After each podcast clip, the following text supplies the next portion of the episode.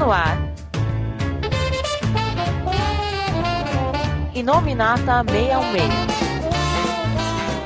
Bom, pessoal, estamos dando início aqui ao nosso primeiro Inominata 66 de 2010. E como vocês sabem, 2010 vai ser o ano do Reinado Sombrio. E o nome que vocês mais vão ouvir dessa vez é Norman Osborn. Claro, o Duende Verde que finalmente assumiu o posto que era antes de Tony Stark. E agora vai ser o novo ditador, né? Vamos colocar assim, o novo rei. Então, para esse primeiro Inominata, a gente tá aqui contando com o João. Alguém sabe de cabeça quantos Duendes Verdes já existiram? Eu sei, eu sei.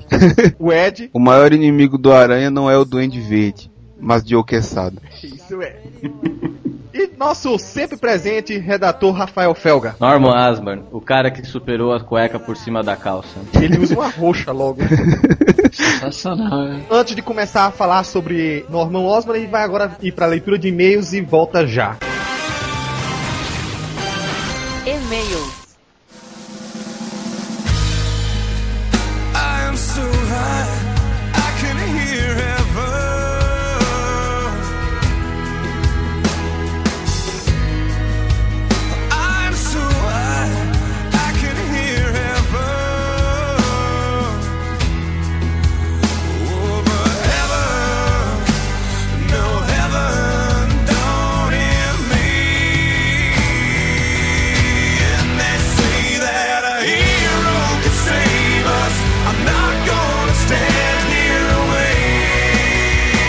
Pessoal, estamos mais uma vez aqui para mais uma leitura de e-mails com a Cami e o Ed. Eu tô aqui, mas a Kami não. É, tá me estranhando, porra? Ei, peraí, peraí, cadê a Cami? A Kami tirou férias, folga, sei lá, foi expulsa Ah. pela mãe da sala, mas ela não Só porque eu fui pra Paraíba lá fazer o programa do canal Meio Meio, ela acha que podia tirar férias. Eu trabalhei lá, né? Ou não. É, aí eu que vou ter que fazer hora extra e o pessoal vai ter que me aturar mais um pouquinho. Ah, então vai, João, vê se consegue fazer uma voz aí doce, meiga pra gente e começar a ler os e-mails. É, vai, vai sonhando mesmo que eu vou fazer pós doce meiga. o cara tá me estranhando, é mole, brincadeira, né? Primeiro meio que a gente vai ler é do Gabriel Queiroz. Olá pessoal, tenho que reverenciá-lo, andam fazendo um ótimo trabalho. Eu gosto dos Infoco, também tô curtindo o Nominata 616, ele escreveu por extenso pra dizer que né, ele fala que nem eu, graças a Deus. Gosto bastante das matérias e também acho vocês uma sumidade em se tratando de Marvel no Brasil. A gente tá bem pra a primeira coisa, quando chego no trabalho, depois de responder meus e-mails, é abrir o site de vocês. Pô, vai trabalhar, né, cara? O cara abre e-mail, lê o site, do trabalho, né? O cara tá meio pra contrariar tudo. É brincadeira, né? O cara faz tudo, né? É, e uma coisa que eu não entendi até hoje, o que o Homem-Aranha lembra diante do Mephisto, as pessoas simplesmente se esqueceram o nome dele ou nunca souberam o que ele representou pra Guerra Civil, se perdeu então. Bom, em primeiro lugar, eu queria apresentar ao nosso amigo Gabriel a famosa vírgula, porque tá feia a coisa aqui. tá feia. Tem uma vírgulazinha aqui, fiquei com, com pena dela, a bichinha tá, tá aqui solitária. Não, sacanagem, Gabriel, brincadeira. O Gabriel Queiroz aí, ele já é ouvinte honorário aí do Inominata. Vai ganhar uma mariola de presente aí. Eu achando que ele ia prometer alguma coisa, sério. Pô, mariola é bom. Ah, é sim. Não, mas agora falando sério, assim, assim, pro Ed não ficar irritado desde o início, acho que eu podia responder essa, né? A Eu tô- melhor resposta é a gente não sabe ao certo. A gente não sabe ainda exatamente do que que o Homem-Aranha lembra e do que que ele não lembra e do que que as pessoas exatamente lembram ou não lembram. A única coisa que a gente tem certeza até agora é o seguinte: as pessoas lembram do Homem-Aranha na Guerra Civil, lembram do lado que ele ficou, que ele ficou primeiro do lado do Homem de Ferro, depois ficou do lado do, do Capitão América e tudo mais. Lembram que durante a Guerra Civil ele fez uma revelação, da revelação da sua identidade, só que agora ninguém mais lembra qual é a identidade. Todo mundo de repente esqueceu. É, É um Alzheimer coletivo. Aí você fala assim, nossa, mas que negócio idiota. Aí a gente fala, é, exatamente isso. Porque essa é uma das explicações mais cretinas que a gente ouviu ultimamente. Quer dizer, as pessoas lembram que ele revelou a identidade, mas ninguém lembra quem é. Inclusive colocando em dúvida se era ele ou não, ah, será que era? Foi só um golpe de marketing, enfim, quer dizer, essa, na verdade, dentro de tudo isso que aconteceu com o Mephisto aí, pelo menos é o que eu acho, foi uma das coisas mais cretinas foi essa desculpa que eles deram. Não sei se vocês têm, mas é, mas é sério, foi ele. A gente lembra que ele revelou a identidade, a gente só não lembra qual é. Porra, então não lembra, né? Mas sabe qual é a melhor parte de- dessa pergunta? É porque a gente não precisa explicar, porque afinal de contas é magia, né? Não precisa explicar, é. Foi mágica. O Ed fala muito bem isso. Se eles nem lembram, pra que eu vou ter que lembrar disso e responder? É, justamente, não, Eu, sacanagem. eu já esqueci, eu já esqueci já. É, eu nem pensava mais nisso porque eu também já tinha desistido disso. Quer dizer, no fundo, no fundo, pra gente poder partir pra próxima, é uma das grandes críticas que se fez, além dessa mudança repentina, né, desse, dessa intervenção mágica no Homem-Aranha, é aquele negócio, pô, revelar a identidade dele, bombástico, foi uma edição especial só pra isso, pra depois fazerem isso, né, quer dizer, foi realmente, isso foi uma bola muito fora da Marvel, assim. Mais do que a intervenção do Mephisto, eu acho que o, né, eu colocar por água abaixo uma das coisas mais importantes da Guerra Civil. Watching us. As we all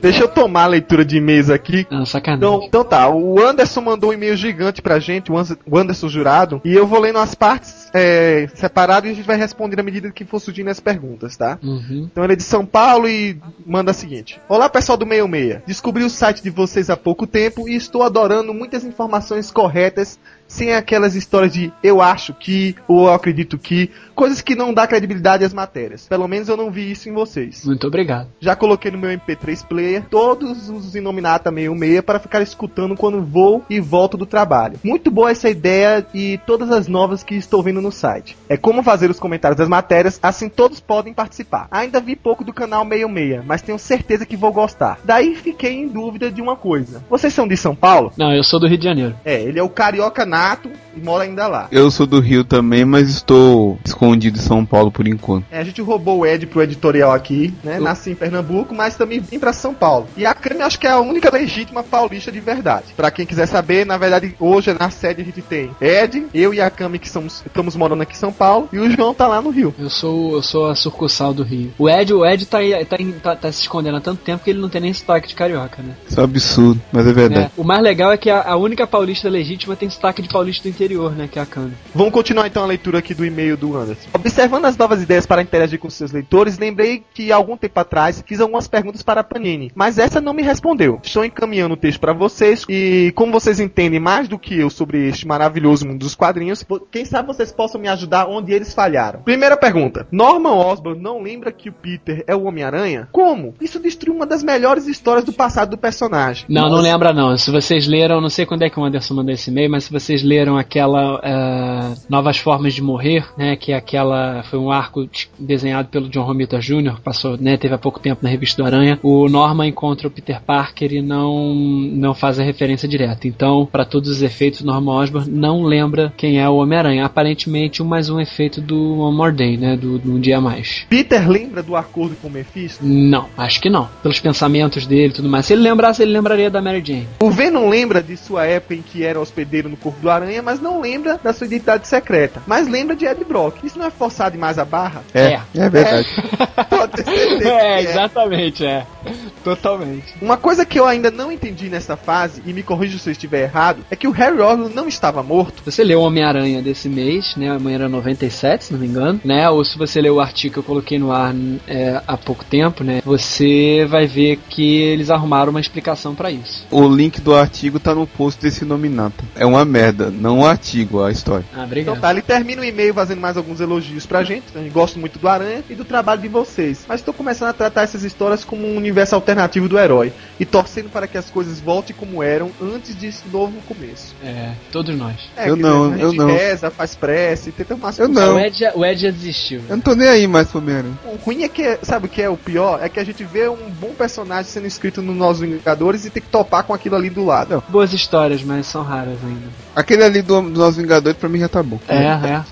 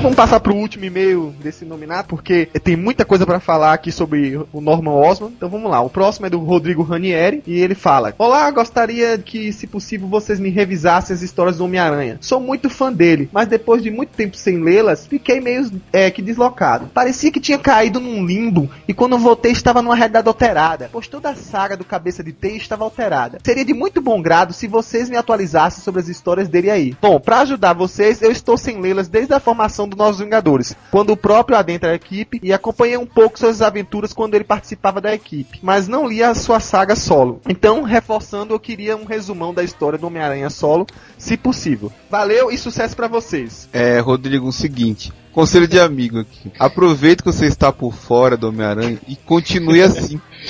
Não vá atrás, cara. Continue, lê só Novos Vingadores. Quem tá- anda meio deslocado e meio num limbo são os roteiristas, né? Que estão meio viajando assim. Não, mas sem brincadeira agora. Assim, fazer um resumão é complicado, porque conseguiram fazer muita coisa com ele desse tempo pra cá. Ruim principalmente. E se a gente fosse fazer isso numa leitura de e-mails aqui, era praticamente todo inominata, né? Ah, não, Não tem nominado. como. É, então, Rodrigo, é, o que eu recomendo pra você, quer dizer, vai dar um trabalho porque não é um resumão, né? Mas o que te interessar mais ou menos é só você recorrer ao nosso, ao, ao- ao nosso destaque do Homem-Aranha, né?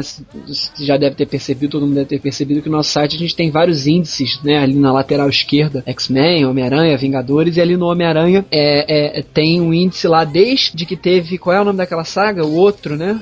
Era, É. É exatamente. o outro, né? O The Other, que é justamente a época que ele tá nos Vingadores. É justamente bem no comecinho de quando ele tá nos Vingadores, é quando começa essa saga o outro, que inclusive foi eu que fiz os artigos disso, e daí pra frente a gente pegou pelo menos as principais histórias e foi fazendo. Inclusive cobrindo edição a edição, a passagem dele na Guerra Civil, pós-Guerra Civil, tudo isso tá lá, né? Quer dizer, é uma leitura é muito maior do que um resumão, mas sinceramente não daria pra fazer um resumão, né? O, o máximo que a gente poderia dizer é o seguinte, ele passa por uma transformação mística, né? Que depois é veementemente ignorada. Esquecido, né? É, Guerra Civil, se você leu Guerra Civil, você tem mais ou menos uma ideia, só um olhar mais de perto do que ele fez durante a Guerra Civil, né? Porque que ele mudou de lado e tudo mais. Logo depois disso, uniforme negro, a tia May lá, né? A maldita tia May lá morre não morre, ele de uniforme preto, né? Uniforme negro, a volta do uniforme negro. Ela tá pra morrer, aí ele faz esse pacto com o Mephisto, né? Dando origem a esse um novo dia que a gente tá vendo aí agora. Quer dizer, esse é o único resumão que a gente pode fazer. Em, em detalhes, é uma boa você procurar os artigos, que é legal a gente avisar até pra todo mundo, né? Fica de olho nesses índices que ele, ele é sempre retroativo, quer dizer, o artigo mais recente está sempre no topo. Então, se você quer ver, né, coisas mais antigas, você tem que ir descendo ali no- no- no- nos links. É, faz três anos, na verdade, que a gente tenta o máximo esforço, a gente tem, acho que, cobrido quase tudo, de fazer um, resi é, um resumo de tudo que sai nas mensais. É, e coisas, e coisas é que você não uma en- média contemporânea do que tá saindo nos quadrinhos hoje. E se você não achar o destaque específico, assim, ah, onde é que eu vou ler a história de aniquilação? A gente tem um destaque de aniquilação que não tá na página, porque a aniquilação, né, já acabou um tempinho, mesmo a aniquilação 2, mas aí você pode procurar no mapa da gente que tá ali no topo, onde tem home, artigos BR, bem no, no topo do site, tem lá mapa 616 e tem um link para todos esses destaques. Fora que tem também a pesquisa, né? Se algum artigo Sim, principal coloca claro. as palavras-chave lá, pontua que é Marvel meio meia pra ser uma pesquisa específica e pode procurar. O que tá ocupando o topo agora, claro, é o Reinado Sombrio, porque acabou de começar. Temos uma ferramenta nova aí para o pessoal entrar em contato com a gente. Tá vinculado ao Facebook, mas andou sendo bem divulgado no Twitter, que é o Formspring. Uma ferramenta para você fazer pergunta para as pessoas que têm um perfil no Formspring. Ah, eu ouvi falar disso. São anônimas, né? Se você tiver Facebook, você pode se logar no Facebook e se identificar, né? Tanto eu como a Cami fizemos o Formspring, o li- os links tanto do meu como do dela estão aí no, no post de nominato também. Além do e-mail, do Twitter e todas as opções que você tem para entrar em contato com a gente, pode usar também o Formspring. Mesmo se você não tiver Facebook, coloca seu nome lá, de onde você é, e a gente vai estar selecionando e lendo aqui também essas perguntas do Formspring. É, às vezes não quer Ou- mandar e-mail, quer mandar uma coisa mais curtinha, manda por lá, né? Mais uma forma de entrar em contato com a gente, assim como o Twitter, assim como no Orkut, assim como por e-mail, assim como os comentários do site, que agora mudaram, né? A gente tá com uma nova plataforma aí que deu certo. É, pô, eu gostei pra caramba, cara. Foi, foi uma coisa forçada e que acabou funcionando. Exatamente, o Haloscan tava saindo do ar e a gente procurou o melhor é, substituto pra ele surgiu aí os discos, né? Discos. Aliás, voltou no ar no, no, no Explorer, deu uns probleminhas aí, eu acho que eles estavam adaptando alguma coisa e já tá funcionando de novo. Então pra tá. quem teve problema aí, não é no seu computador, o problema foi do Discos. Não importa por onde, que a gente quer que você entre em contato com a gente pra gente poder estar lendo aqui nesse nominado. Falou? Então vamos dar início agora pro programa. É, vamos falar aí de Norman Osborn. De Duende a Rei.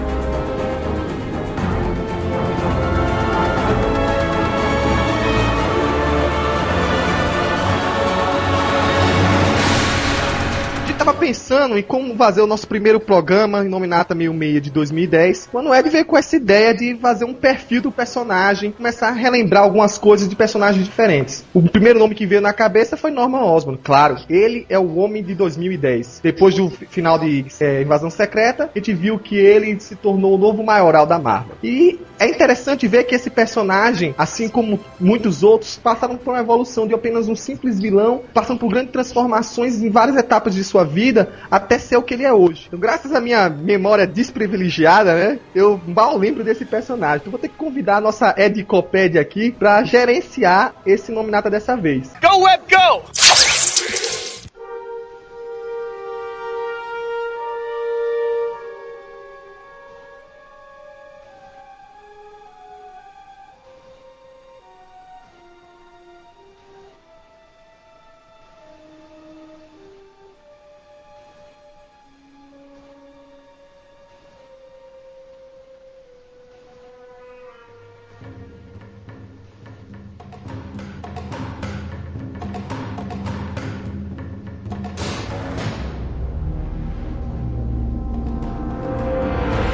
Antes de qualquer coisa, importante lembrar que o Norman, ele tem fases bem distintas assim na, na carreira dele, que é uma carreira bem longa, começa lá na década de 60, né? E interessante lembrar que o, o Norman, ele não surgiu logo de cara, né? O Duende Verde apareceu primeiro. Ele no começo da carreira, ele era bem comum, né? Tão comum como os outros criminosos da época. Então tinham aqueles planos mirabolantes, aquele desejo de ser uma- o maior criminoso fantasiado da cidade. E o único diferencial que ele tinha mesmo é que a identidade dele era secreta, né? Ninguém sabia quem era o Duende Verde. Até os leitores da época chegaram a sugerir que o, o Jameson poderia ser o, o Duende, né? Nossa. o Stan Lee, né, que era o escritor na época, ele brinca com isso. Que na formatura do Peter, o Jameson tá lá conversando com a tia May, e ele fala assim: "Ah, já me acusaram de ser o Duende Verde, né?" Que é- era uma brincadeira com opiniões do- dos leitores da época. Eles brincam muito, né, com o negócio da identidade dele em várias histórias, né? Tem uma história que ele se alia, por exemplo, ao mestre do crime, e nessa história eles ficam sugerindo o tempo inteiro que ele poderia ser o, o Foswell, que era um repórter do Clarim na época. Só que ele, o Duende sempre escapava e só mostrava ele de- no escuro, trocando de roupa e tal, tirando a máscara, mas não, não mostrava o rosto dele. A gente até tava falando em off aqui que nem o cara que escrevia na época, né, nem os, os autores que escreviam ele na época, pelo menos a impressão que dá, eles também não sabiam quem era ele. A ideia era fazer mistério e depois decidir quem seria a identidade. Né? Era o Hulk vermelho da época.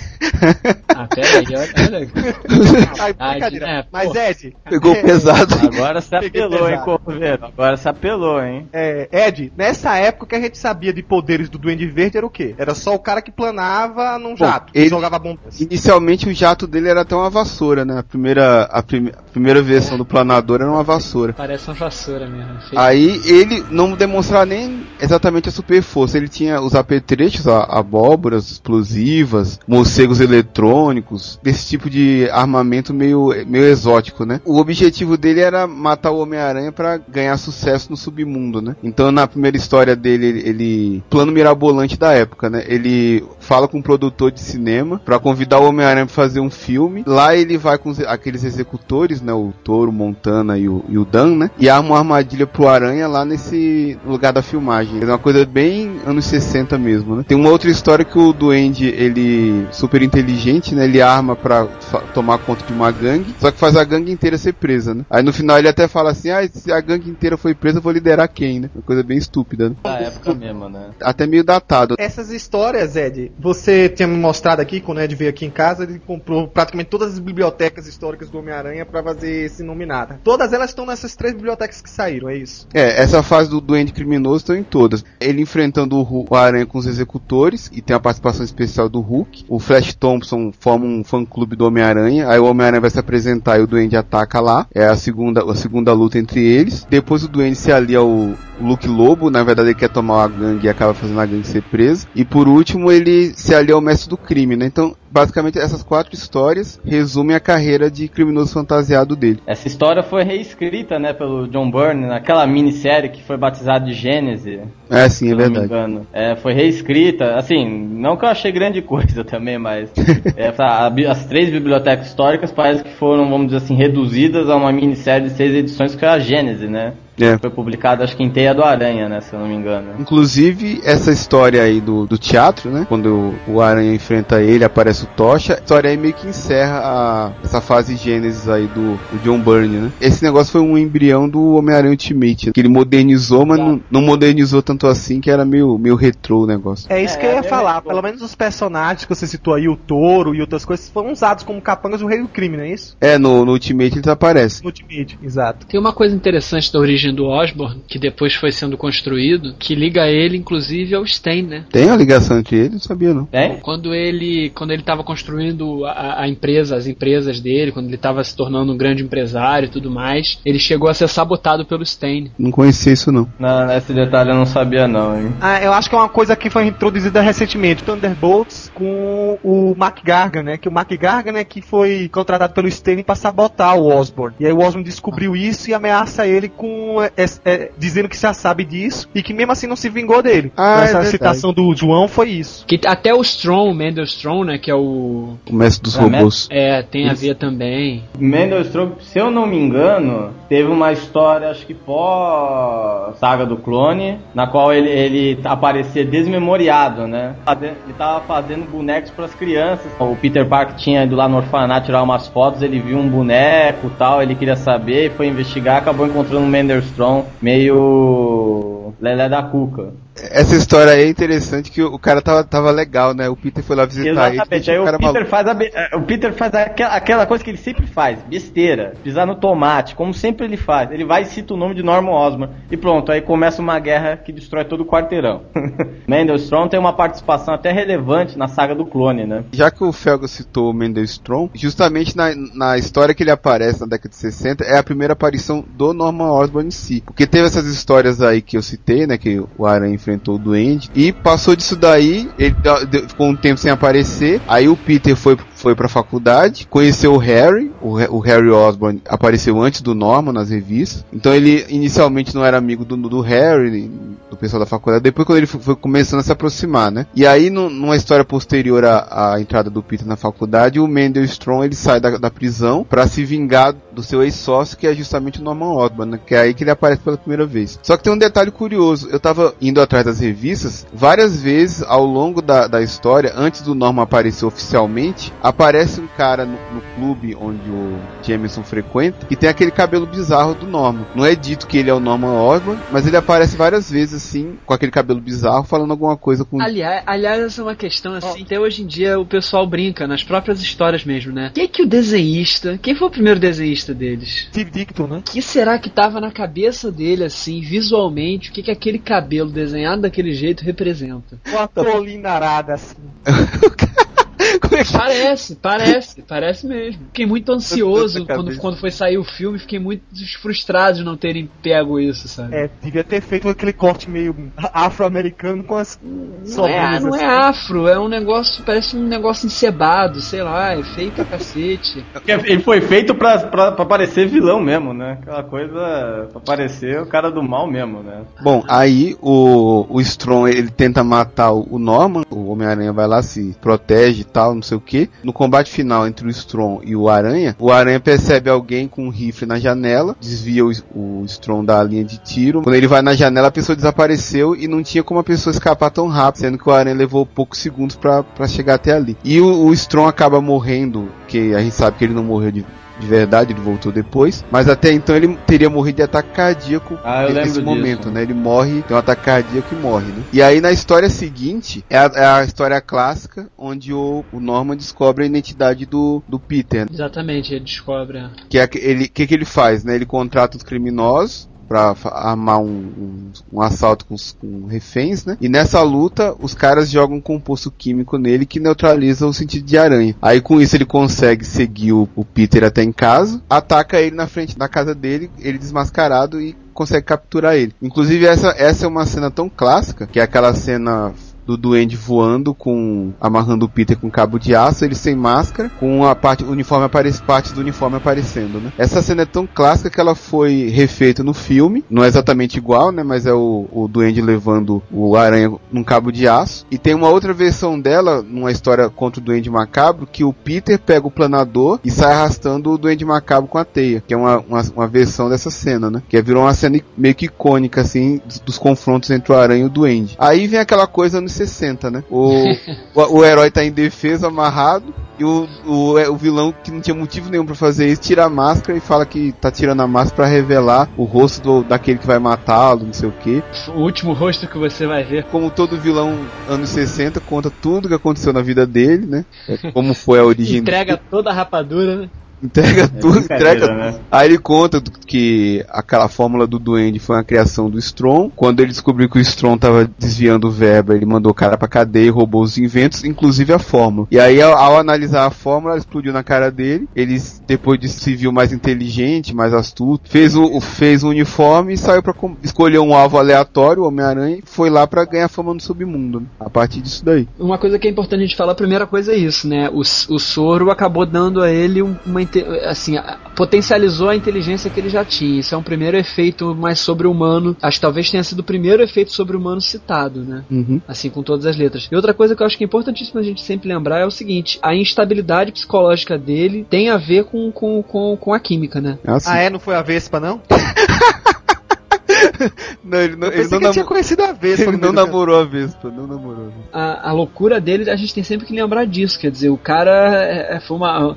Junto com os poderes, ele ganhou uma, um- várias personalidades, não muita responsabilidade, como o Homem-Aranha, né? Quer dizer, o cara ganhou essa dupla personalidade que eu acho que cada vez mais vai controlando ele, né? Eu acho que o- a morte da Gwen é o ápice disso, ou um dos ápices do controle do Duende sobre o Norman, né? Enquanto ele tá contando tudo pro Peter, o Peter tá tentando se soltar, né? E aí quando chega no, no final, o Norman fala: Ah, você tá tentando se soltar, mas poupe seu esforço e tal. E aí ele solta o Peter, os dois põem a máscara e cai na porrada. Né? Aquela conversinha lá, eu não. Eu quero derrotar você de igual pra igual. Falando em máscara, é, existe uma explicação da inspiração dele pra ser o Duende, porque no filme ele é um colecionador de máscaras estranhas, lá aqueles aborígenes australianos por aí vai. Não, nessa história inicial, pelo menos, ele só fala que ele fez a uniforme da cor favorita dele, mas não explica por que exatamente escolheu um duende, né? Não, não fala exatamente. Ele fala isso, né? A minha cor Verde e rosa. Ele desfila no mesmo carro que o Exatamente, exatamente. né?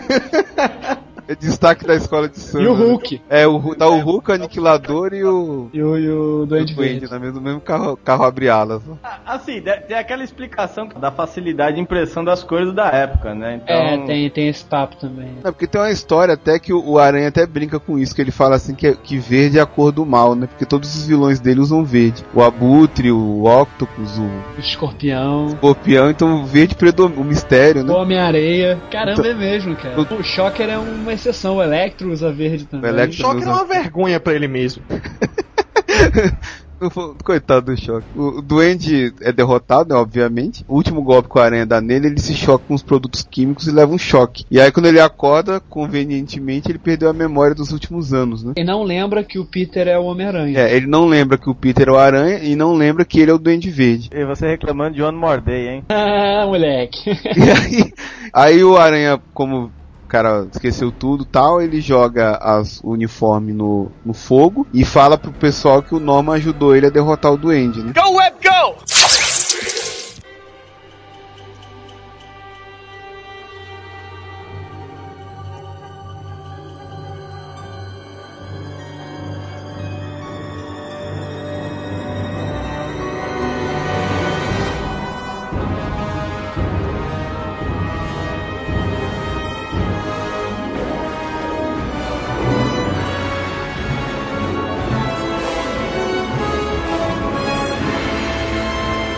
Ele vira um cara normal, né?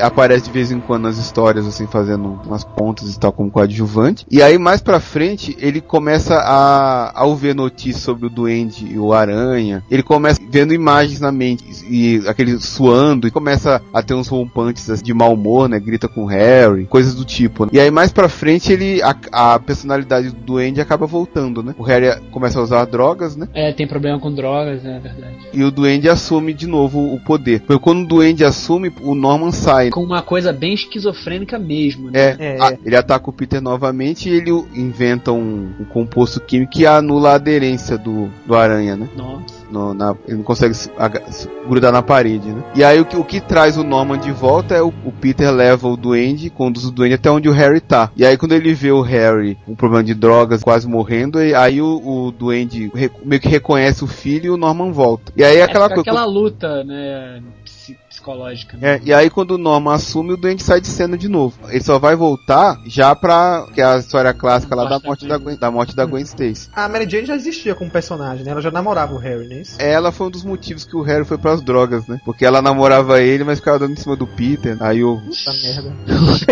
o Harry. O Harry ficou meio assim, né? Na frente dele ainda, nem, nem, disfarçava. Aí o, o cara foi pras drogas por causa disso. E aí o, o Norman culpava ela, né? Quando ele começava a ter os rompantes de, de duende de novo, né? Aquela, que ele co- começava a ficar meio grosso e tal. Aí o Peter se preocupava, ah, será que ele tá voltando? E aí ele culpava a Mary Jane e culpava o Peter pelo estado do Harry, né? Quando o Harry tá no fundo do poço é a hora que o duende retorna e ataca a Gwen Stacy, sequ- sequestra ela e leva pra ponte onde tem a, a cena clássica lá da morte dela, né? Que depois foi manchada Corrompida. Sagazmente pelo. É. Que a gente vai falar brevemente depois. Aí, o que acontece? O, o Norman sequestra a Gwen, leva ela pro, pra ponte, o Aranha vai atrás dele e ela morre lá, né? Ele é, ela é jogada da ponte e o Peter não consegue salvar. Aliás, pra ser uma história da época que foi, foi uma sacada até interessante, né? Ah, sim. O lance do- de usar o chicote, o chicote que eu digo, o chicote que a coluna dela fez, quer dizer, ele, com a coluna parte com, com, a- com o impacto. né? É, mais uma vez, é, o que parece é que sempre a, a morte das pessoas queridas do Peter sempre tem um pouquinho de, de culpa dele, né? O É, tio aquela- Ben Aí é, é, foi por descaso dele. E a Gwen, coitada, digamos assim, se ele tivesse pensado um pouco mais antes de agir, talvez tivesse. é, não, ela não Se tivesse tivesse pensado um pouco antes de agir, ela tinha se espatifado lá embaixo, né? O Peter, diante da morte da Gwen, ele se culpa, mas culpa também o, o Norman. né? E aí ele vai atrás com sede de, de vingança contra o Norman, de- decidido a matar o Duende, né? Tem até uma cena que o, ele chega na casa, no apartamento que ele dividia com o Harry, e o Harry tá lá na overdose, doidão lá, e ele fica pedindo ajuda pro Peter, e ele até fala assim, ah, volta aqui, como é que eu vou ter certeza se você é de verdade ou não? E o Peter tá tão obcecado pela vingança que ele ignora os apelos do Harry e vai atrás do Duende. Isso é chocante, cara, pra uma história da época. Aliás, é chocante pra um, Aliás, pra mim é, chocante ver um Homem-Aranha época. É o que já era anos 70, né? Foi, foi uma época que fizeram. que abordaram bastante isso nos quadrinhos. Era um- né, Na DC tinha lá o, o cara lá da. que era o parceiro do Arqueiro Verde. O também Speed, tinha- o Ricardito. Isso, também envolvido tal. Foi uma época que, que os caras ousaram mesmo. Acho que é ousado fazer um negócio desse, né? Também acho, também acho. E hoje mesmo, hoje também seria ousado por, um, por uma. pra Marvel, assim, mesmo nos dias de hoje, acho que seria ousado esse tipo É, se de. for bem tra- se for trabalhado assim realisticamente, é usado mesmo. Inclusive uma curiosidade sobre essa história, tanto essa que o Felga citou do Ricardinho, quanto essa do, do Harry, é que tem o. Tinha, eu não sei se ainda tem, mas tinha o, o código de conduta lá que ficava Isso. estampado na capa das revistas, né, que era tipo um- uma censura, né? É, E tanto, é- tanto essa história do Harry com overdose quanto essa do Ricardinho na DC, elas foram publicadas sem o, sem o selo. As editoras, tanto a Marvel quanto a DC, elas bateram o pé e mandaram a revista pra banca mesmo sem autorização do código. Foi uma coisa, uma ousadia das duas, né? E aí, na batalha final, o Peter não tem coragem de matar o Norman e ele acaba morrendo pelo próprio planador dele. Aí a gente vê uma volta pra aquela coisa bem, né, tradicional. Quase três patetas, né, que o cara morre quase estilo três patetas. Assim. É, o, ele morre por culpa dele mesmo, tal. É. Inclusive era uma característica presente nas mortes dos inimigos do Homem-Aranha, né? Eles sempre morriam em lutas com ele, mas não por ações diretas dele. Eram sempre por Acidentes. erros deles mesmos. É, não dá, não, não daria, senão você transformaria demais o personagem. É só uma lembrança: o, o Harry presenciou a morte do pai Sim. no momento. Ele, ele tanto presenciou a morte do, do Norman, como foi ele que tirou o uniforme, proteger a identidade do pai, né? Inclusive quando o Homem-Aranha vai embora, tem a- tá uma pessoa lá nas sombras observando que depois a gente descobre que é o, o Harry. morte da, tanto da Gwen quanto do, do Norman, né? Ela é revista várias vezes por vários desenhos e uma delas até por Alex Ross na série Marvels, né? Que foi escrito por Kurt Busiek e o desenhado pelo Ross. É um detalhe legal de Marvels é que o Phil Sheldon, que é o fotógrafo protagonista da história, ele é colocado numa cena que tem mesmo na, na revista, né? Tem uma hora que o, o Aranha tá segurando a Gwen no colo e tem vários repórteres, policiais assim, e na, em Marvels ele foi inserido ali, né? Como se ele tivesse na história original. Foi uma sacada legal. E aí termina, né? O, como a gente pode ver, não foi uma carreira tão gigante do, do, do Duende. Ele teve quatro histórias como Criminoso Fantasiado, identidade secreta. Aí ele teve uma onde ele descobriu a identidade do Peter e revelou a dele. Depois disso ele teve duas histórias como esquizofrênico, sendo que numa ele matou a Gwen e já morreu nela mesma, né? Só que ele ganhou status de maior inimigo do Homem-Aranha justamente por ter matado a amada do herói, né? Coisa que até hoje em dia não é tão comum, né? Go, Web, go!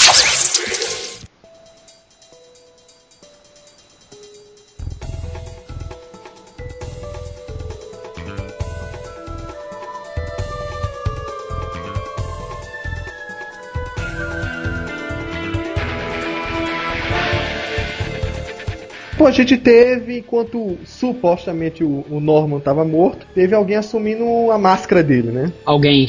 O mais clássico de todos é o próprio Harry, né? Que É, o Ed falou que ele pegou a máscara e assumiu. Que ele vai ficando, ele, ele fica perturbado por causa das drogas e por causa da própria. Fica um pouco traumatizado com a morte do pai e tudo mais, né? É, e nesse momento ele quer vingar-se do Homem-Aranha, mas ele até então não sabia o que, que era o Peter, né? Sim, ele demora pra descobrir. Por eles dividirem o apartamento, ele acaba descobrindo a identidade do Aranha. Só que um- só que a gente não vai entrar em detalhes aqui sobre o Harry e tal, mas eu- em certos aspectos, como duende, ele foi um duende melhor do que o Norman. Mais ameaçador, né? ele era um, um amigo mesmo e ele fez um- uns jogos mentais com o Peter muito mais ameaçadores do que o, o Norman fazia, né? Porque o, o Norman atacava diretamente, ele, o Harry ele era mais ameaçador com, com, com os familiares, com a Mary Jane. Então, nesses aspectos ele foi bem mais, assim, um vilão mais produtivo do que o Norman, o Norman como duende, né? Ele era motivado, né? Tem, tem o psiquiatra dele que acaba também assumindo, né? Um tempo. Como é que é o nome dele? Bartolomeu Hamilton. Tem o Kingsley, né? Que é o Duende Macabro, né? Tem um outro cara, né? Que, que assume. Qual é o nome do outro que assume que vira o Duende Macabro? É o. Jason Philip Messendale. Ele era o Halloween antes. É, o, é ele que faz uma- um pacto com o Nastir, não é? É, ele vira um demônio durante um tempo. Esse aqui é o, de- o Duende Demoníaco. É, o Demogoblin é o, é, o, é o demônio que sai do Massendale, depois de que o pacto da, da zica lá, da, da problema no pacto dos dois, né? Da, da bug no pacto. Tá. E teve um Duende que era herói, né? Que é o Ui. sobrinho do Rich. Que é aquele que aparece naquela série que o, que o, que o Coveiro gosta e que nunca foi publicado aqui. Por que será? A série é boazinha. É. Qual série? O Losers, não, Loners. Não, Ah, Lona. Losers. os equipamentos do Norman, né? Por aí e começa a usar. Na O verdade, ele acha, ele acha um laboratório do Harry, na verdade. Porque era até uma versão mais modernosa do, do uniforme. É, era uma coisa Isso. mais. Aquela coisa bem. É mais anos 90, assim, É, né? Aquelas, aqueles, aqueles fiapos voando, assim, com aquele estilo bem anos 90, assim. É, tecnologia e tal, eu lembro. O, o Eu planador, lembro, o planador parecia quase um mini jato, assim. É, é isso. É todo estilosão mesmo. O pla- O, o- e tem também, a gente tem que lembrar também que o Harry morre, né? É isso, É aí. isso que eu ia falar. O Harry morre ou não morre? Pra mim, ele É, morreu. Na leitura de e-mail a gente explicou mais ou menos a versão que ocorre agora depois de um dia a mais, né? É, o Mas resumo- originalmente, o resumo do resumo. Harry morre. Harry não morreu e foi levado pra Europa pelo pai, né? Pra se recuperar. O pai que também não estava morto. Eu, eu, eu tô assistindo dores aqui. É, tá vendo? Tá. O pai que não estava morto Bom. leva o filho que não estava morto pra Europa e os dois somem por um tempo. Na versão original, o Harry morre pela fórmula que ele toma. Que a, a versão que ele toma da fórmula é uma versão nova, mas ele não sabia que era uma versão tóxica. E aí ele morre de- com o envenenamento da própria fórmula que deu força pra ele. Bem drástico, assim, bem dramático. É, óbvio que isso é uma metáfora pra drogas, né? Pra overdose. Ah, sim. Exato. Que faz parte do personagem. né? Justamente. Isso daí, esses sucessores todos, três duendes sendo um, um herói, dois duendes macabros, um duende demoníaco, tudo isso daí ajudou ainda mais a, a fortalecer a lenda do Norman. Porque Sim, claro, porque ele é a matriz, né? é porque ele gerou tudo isso. Então, a- aquela pe- pessoa que mesmo não tendo lido as histórias originais, ele sabe, Sabe assim, pô, é. esse cara aí, meu, matou a namorada do cara, descobriu a identidade dele, é, foi o único até então a, a conseguir essa façanha e deu origem a um, um legado de vilões, assim, né? Então, isso daí ajudou a fortalecer ainda mais o Norman, né? Como, como mito, assim, na- nas histórias do Aranha, O que obviamente leva à necessidade, entre aspas, dele voltar em algum momento. né? Que foi aí a polêmica saga do clone. né? Go, Web, go!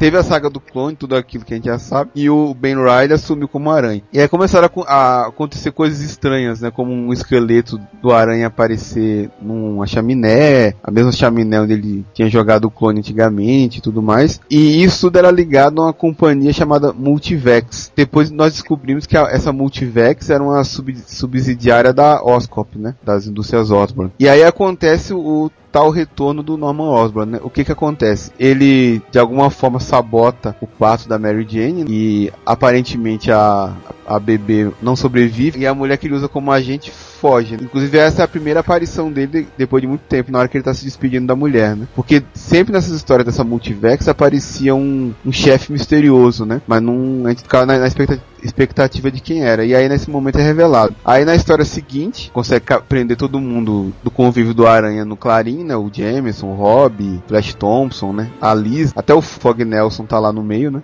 Foi pego de gaiato nessa daí. Tinha nada a ver com o Peter, né? Mas tava lá porque tava namorando a Liz na época. E no, no prédio vizinho, ele já tinha capturado o Ben Riley e se revela ao Peter. E aí ele revela que o, a fórmula do Duende deu um fator de cura conveniente pra ele, né? Que fez ele sobreviver Editorialmente conveniente. muito conveniente, né? Até porque isso não é nem explorado mais. Tem a cena dele rasgando a blusa e mostrando É. a cicatriz, assim. Ah!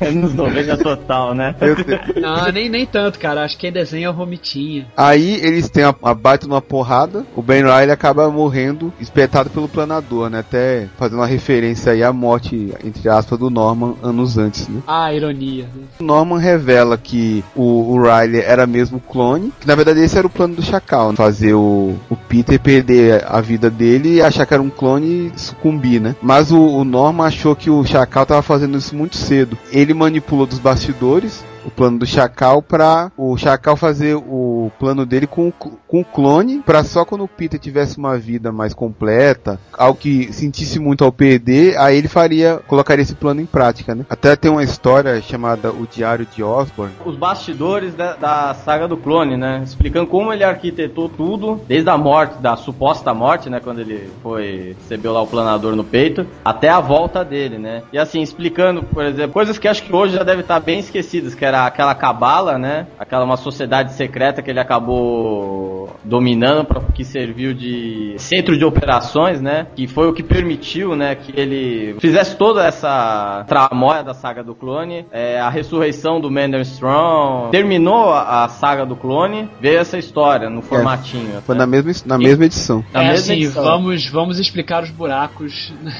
na história, né? Mas até, até que essa história, ela, ela é um retcon até bem feito, assim, porque eles. depois os próprios ro- roteiristas medalharam essa história aí, né? É, quando chegar no, no ponto eu, eu explico por quê.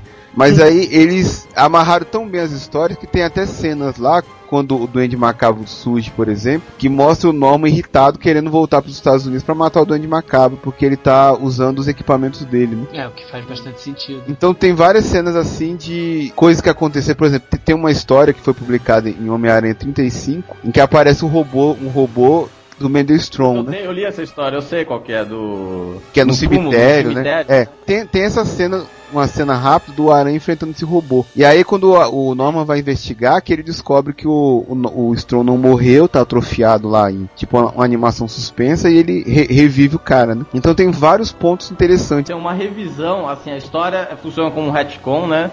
Mas é uma revisão desde a morte do, do Norman até a volta dele, né? É um tapa-buraco legal mesmo, porque, assim, consegue amarrar, assim, nem lembro quem escreveu, mas o cara conseguiu amarrar toda aquela bagunça que, que principalmente ocorreu com a saga do clone, o cara conseguiu dar um jeito de amarrar tudo aquilo pra ter uma certa lógica, pelo menos dentro do, da Marvel, né? Cai naquilo que a gente falou da, na- da outra vez, no, no bom retcon, né? Esse retorno do Norman foi bacana, foi bem amarrado, mas ele serviu basicamente pra quê? Pra trazer o Peter Parker de volta as, pro manto do Homem-Aranha e tirar o Ben Riley de cena. Porque, por aqueles motivos que a gente já sabe, né? O, o, o Ben não foi tão popular. Apesar de muita gente, até eu mesmo, comecei a gostar do personagem, mas ele não foi tão popular entre os leitores que queriam que o Peter voltasse, porque se sentiam enganados, porque o, o Peter que leram durante tantos anos era um clone. Estranho, eu já ouvi isso em algum lugar. É, teve, rolou isso na época. né? Rolou isso na época. Cara, mas tem, mas tem um lado bom disso, do Ben Riley. Quem lutou no Marvel vs DC foi, foi ele, não foi o Peter.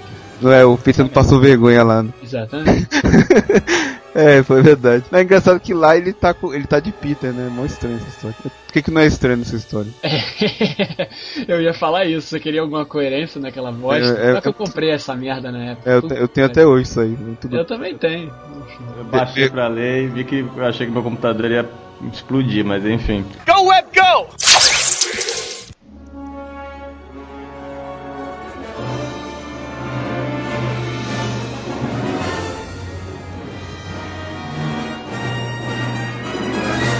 Ah, então, aí as histórias do Aranha ficaram meio ruins, meio, meio, meio sem foco, né? E aí teve a fase que, até na, na chamada da revista, e foi até a frase que eu brinquei no começo, que a o lema era o maior inimigo do Aranha não é o Duende Verde, mas Norman Osborn. Então o que acontece nessa fase? O Norman, ele ameaça o Jameson para conseguir comprar metade do Clarim Diário. E chega ele, a comprar, né? ele compra a metade Chega. do Clarim. E aí ele e o Jameson fica totalmente acuado porque a esposa dele tá ameaçada. Então ele é meio que o, o cordeirinho do Norman, por assim dizer, né? E o Norman reaparece na vida pública, consegue desvincular do, do Duende Verde, faz aquela pose de filântropo. Essa fase foi legal porque logo no, no começo dela, o Peter chega em casa e aí tá tudo revirado lá quando ele vai pro quarto tem um, um bonequinho do duende escrito te peguei. E aí ele se veste de aranha e vai até o Norman pra fazer o que ele sempre faz, que é baixar a porrada no vilão. Só que o Norman tinha fi- filmou isso daí e colocou no- na imprensa como se o aranha tivesse ido lá atacar ele por nada. né? E até rolou uma recompensa pela cabeça do aranha e tudo mais. Temporada de caça. Não, esse daí era uma recompensa de um milhão. Em temporada de caça era uma recompensa de 5 milhões. O Norman contrata o ardiloso pra matar um cara, fingindo que era o aranha pra in- incriminar ele, né? É verdade, verdade, verdade, verdade.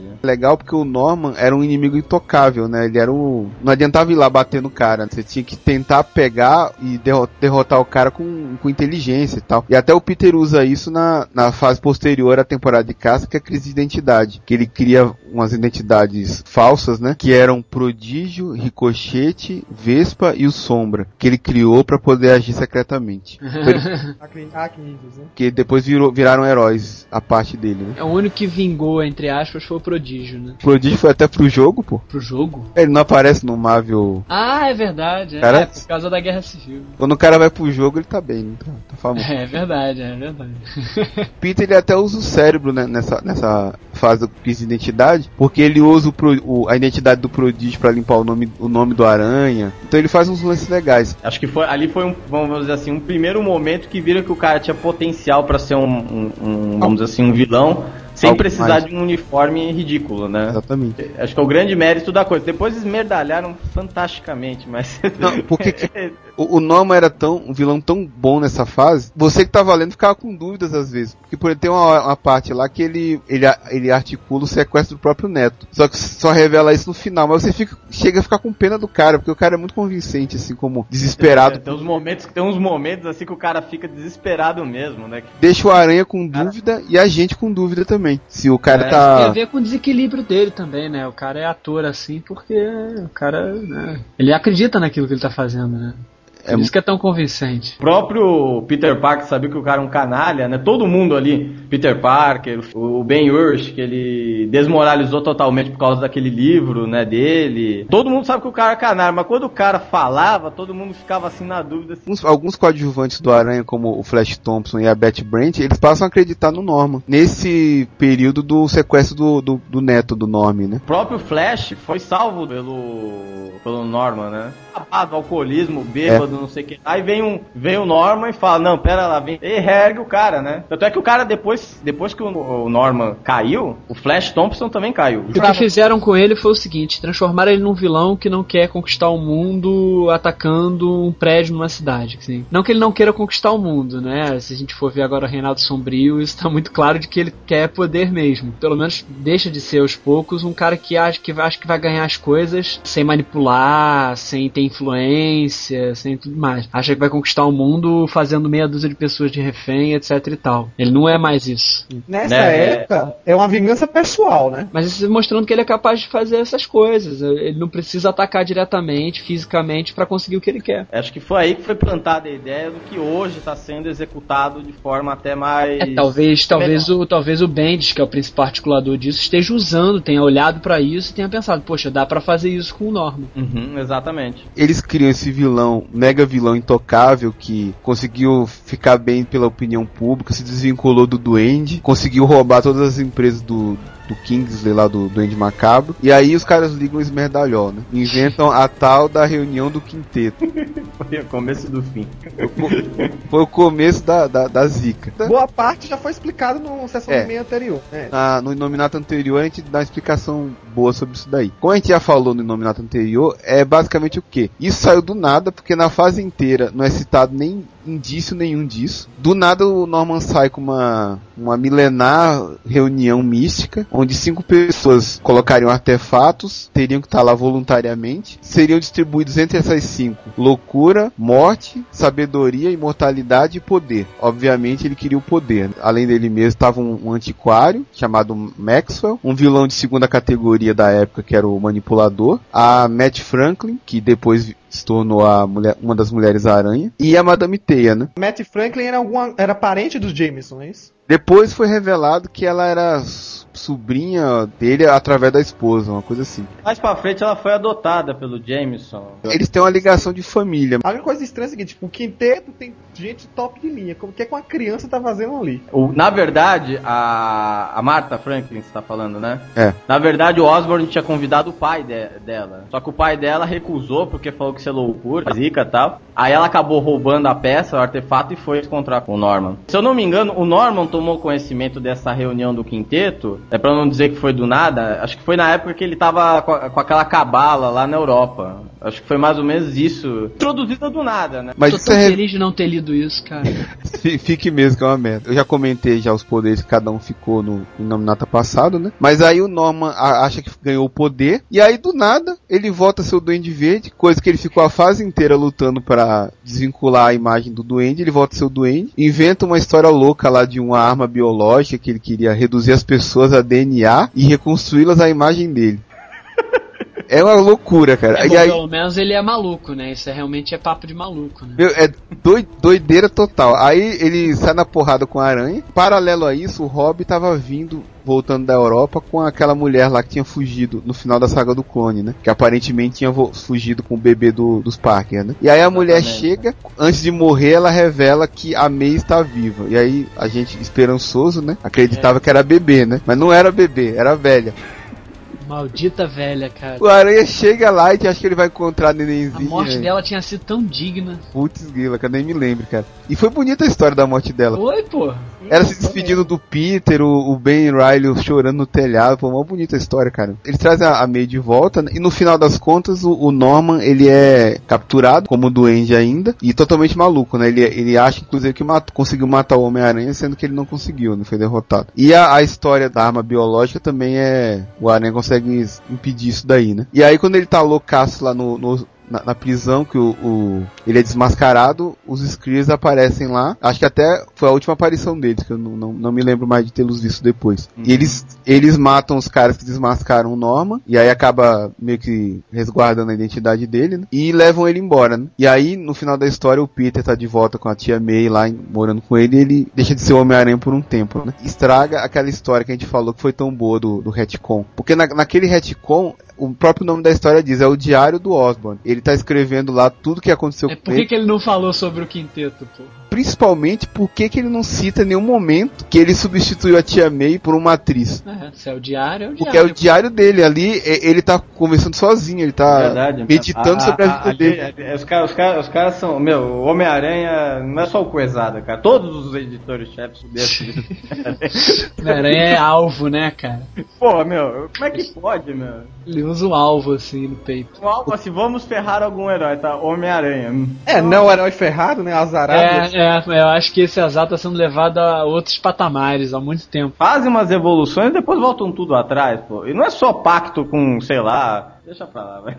Não, só, só pra citar brevemente, já que o Fel, o Fel comentou, eu tava até falando com ele um dia desses que o, a própria saga do clone, ela começou, a raiz de tudo foi por causa de retrocesso. Porque o- os editores roteiristas na foram super usados em matar a Gwen Stacy. Aí os leitores ficaram com chororô porque a, a- a- ela tinha morrido, gostavam dela. Então eles inventaram a história do clone dela pra que, de alguma forma, ela voltar à vida, né? Não exatamente a Gwen Que é ressuscitar, mas ridículo, né? trazer um- uma, uma Gwen, entre aspas, de volta, né? Então a raiz da saga do clone, de tudo isso que aconteceu depois, começou justamente num retrocesso. Ou seja, é, o Aranha é um herói azarado. O Aranha e Os leitores não sabem o que querem, na verdade. Também, tem isso também. Não sabem o que querem e, o- e e os editores acabam cedendo, talvez excessivamente, né? Só abrindo um parênteses rapidinho aqui, que o, o Felga citou aí que o, o Ben, ele é desmoralizado por causa que ele escreveu um livro sobre o, o Osborn e o Duende Verde. Desmascarando toda, toda, essa, toda essa construção dele, né? Porque É. não, é só, não é só sobre o Duende Verde, é sobre tudo que ele fez como executivo, como empresário, como, né? Tudo mais. É o legado do mal, o livro. O nome do livro é o nome de uma história, na verdade, que saiu num especial fechado que chama Homem-Aranha o Legado do Mal. Nessa história, o Legado do Mal, ele desmascara toda a trajetória do Duende, do Norman até o Harry. Então, assim, quem quiser conhecer essa fase aí do, do Duende, fantasiado, psicótico, pode correr atrás dessa edição, que é uma edição única, e você vai estar ali por dentro de tudo, pelo menos até antes dele ressuscitar, né? Mas ali resume bem toda a trajetória dele na visão do Ben, que é sempre um personagem muito bom. Coisa importante é que quem dá o nome pra Dark Reign é o Ben Urich também. É. Exatamente. Go, Web, go!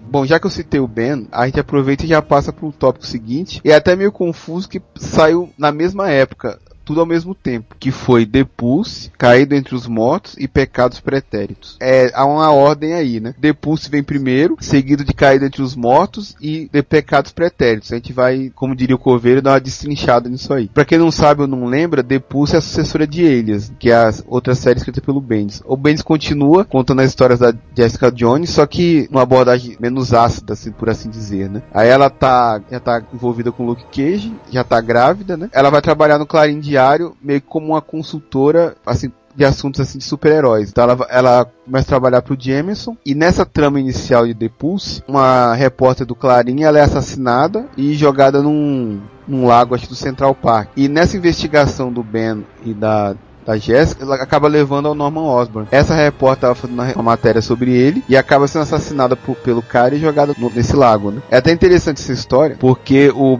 o Ben confessa pro Peter que sabe a identidade dele. Eu não sei se alguém chegou a, a ler isso daí ou lembra disso, né? Lembro disso mais ou menos. Eu, Ele comenta- meio por alto, assim. É até engraçado que ele, o, o Peter chega e fala pro Ben assim: Como, como você descobriu que eu a minha identidade? Aí o Ben fala assim: Pô, só você tira a foto do, Do do Homem-Aranha." Homem-Aranha. Você trazia 10 fotos, sendo que só uma era boa, todas as outras eram tremidas. Aí ele fala assim: Pô, nem se você tivesse um problema grave, você conseguiria tirar tantas fotos ruins com a câmera daquela. E ele dá. E aí.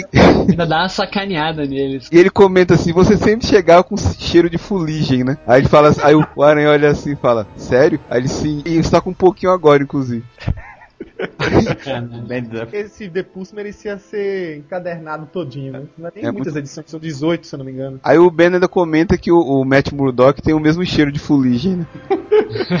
Fica andando nos telhados, sensacional. Aí ele, come, aí ele até comenta assim, pô, pô, Peter, se você, se eu não descobrisse, você até me ofende ao, ao, ao pensar assim. Como jornalista, né? Pô, tá tirando, né? Aí é legal, o Aranha acaba sendo um aliado nessa, nessa guerra, nessa investigação aí que eles armam contra o Osborn. Porque o Osborn tinha voltado, né, a tocar as empresas dele e ainda tava com a identidade secreta dele, tinha desvinculado do Duende. É nessa história aí que a máscara dele, ironicamente, a máscara dele cai e é- ele é revelado como Duende Verde pra opinião pública de novo e é preso. Tem super-heróis, vilões e tal, mas é uma coisa mais investigativa, uma coisa mais, mais cabeça, assim, uma Que é, coisa o, que é o tom do pulso mesmo, né? Do, do- da revista. o Norman ele tá, tá se- sendo levado e aí o, o, o carro Ah, de é é erguido e é o Cage lá porque ele tá pé da vida porque o, o Norman como duende atacou a, a Jéssica que tá grávida da, da filha dele, né? Então ele, como um pai de família de respeito, vai lá dar uma lição no meliante, né? E aí, no, no fim das contas, o Norman é preso aí. O que é o gancho pra a, cair dentre os mortos do Mark Miller. O le- o legal é que a gente vê que por mais que haja cagadas no meio do caminho, tem as ligações, né? Que quem escreve Guerra Civil, apesar do Ben de ser o grande condutor dessas histórias, é o Mark Miller, quer dizer, essa- essas conexões, pelo menos pra mim, não passam em branco. O Ed, quando uma vez que fala de cair entre os mortos, ele se refere da seguinte maneira: dá pra escrever história boa do Homem-Aranha sem precisar ele estar divorciado, ou a mulher morta, ou desaparecida e ir pro inferno. Como o coadjuvante é bom, é, o casamento dele é legal, lembra aquela história do surfista? Pois é. Requiem? Maravilhoso. O que conta, na verdade, em Cair Entre os Mortos? O doente tá preso, né? Como depois de ter sido sua identidade revelada. E a tia May some é, é raptada. Mas ninguém sabe a identidade do, do- de quem é esse é, raptor. Na verdade, a primeira pessoa que vem à cabeça do Peter é que seja de fato o Norman. Só que o Norman tá na prisão. E sempre com aquele jeito de fazer jogos mentais com o Peter, dá a entender que seja outra pessoa, ou que talvez seja ele, ou que ele saiba quem seja o vilão. Quase Isso como Silêncios Inocentes, né? Exatamente, ele manipula o Peter de tal maneira que é, ele vai atrás de pistas, uma atrás da outra, pedindo ajudas de heróis, feitos X-Men, os Vingadores, pra tentar achar a tia dele. Desaparecem os vilões clássicos do Homem-Aranha, né? Em situações, em novas histórias que é, é, são bem interessantes, sem ficar repetitivo ou daquela maneira de uma briga clássica. Na verdade, o Abutre aparece junto com o Electro, né, aquelas situações, piadas engraçadas de um- numa discoteca, né, na verdade numa casa noturna e por aí vai. O, nesse meio tempo se revela que o principal envolvido seja o McGargan, que era na época ainda o escorpião. Só que, claro, o McGargan estava sendo contratado pelo próprio Duende Verde. O Duende Verde força, né, que o Peter acabe tirando ele da prisão para salvar a sua tia. Então acontece uma briga no final que, em vez de ser um sexteto sinistro, na verdade são 12 vilões que aparecem, né? É, vários personagens, membros que eram de outros sextetos, contratados pelo McGargan, a pedido do Norman, né? Se juntam para derrubar o Aranha, liquidar ele de vez. Doutor Octopus, que na verdade estava sendo manipulado, estava bem biruta na época, é que surge que dá aquela ajuda inesperada, né? Que ele vai direto querer atacar o Norman. Os dois acabam brigando, um raio atinge eles e os dois acabam caindo da ponte. E é nesse meio tempo que se revela onde tá a tia May, que ela estava justamente enterrada. E o Peter aparece aquela cena dramática dele tirando a tia, cavando na mão mesmo, no túmulo, e retirando dela com um pouco ox- oxigênio que restava. E acho que o grande forte dessa história toda é que existe uma carta no final deixada pelo Norman, mais uma, é, e pela milionésima vez quando ele desaparece, surge essa carta e que deveria é, ser entregue ao Peter caso na sua ausência. E ela diz praticamente que o Norman é grato por Peter ser o grande antagonista dele. E na verdade agradece por ter um desafio intelectual, um físico, de um para o outro. Quer dizer, o Peter motiva ele, a vida dele de é, executivo, que era tediosa, ele motivava a ser algo mais pro Norman. E termina assim essas duas edições do Miller. O que é um baita de um tapa na cara, né? É uma das cartas mais. É uma das finais mais clássicos que eu acho das histórias do Homem-Aranha. Eu sou É. Ela vilão porque você vilão. me inspira a ser vilão. Tem até um trecho da carta que, que ele fala assim, né? Se não fosse por você, eu seria apenas mais um executivo entediado administrando uma empresa no chatíssimo ramo da indústria química. Exatamente, é o que, eu- que eu tava falando, né? De ser uma vida executiva tediosa e tal. Não, e o melhor é o final, né? Que ele fala assim: cuide-se e durma bem. Sempre vou orar por você e espero que faça o mesmo por mim. Abraços, nome. Isso é um louco completo.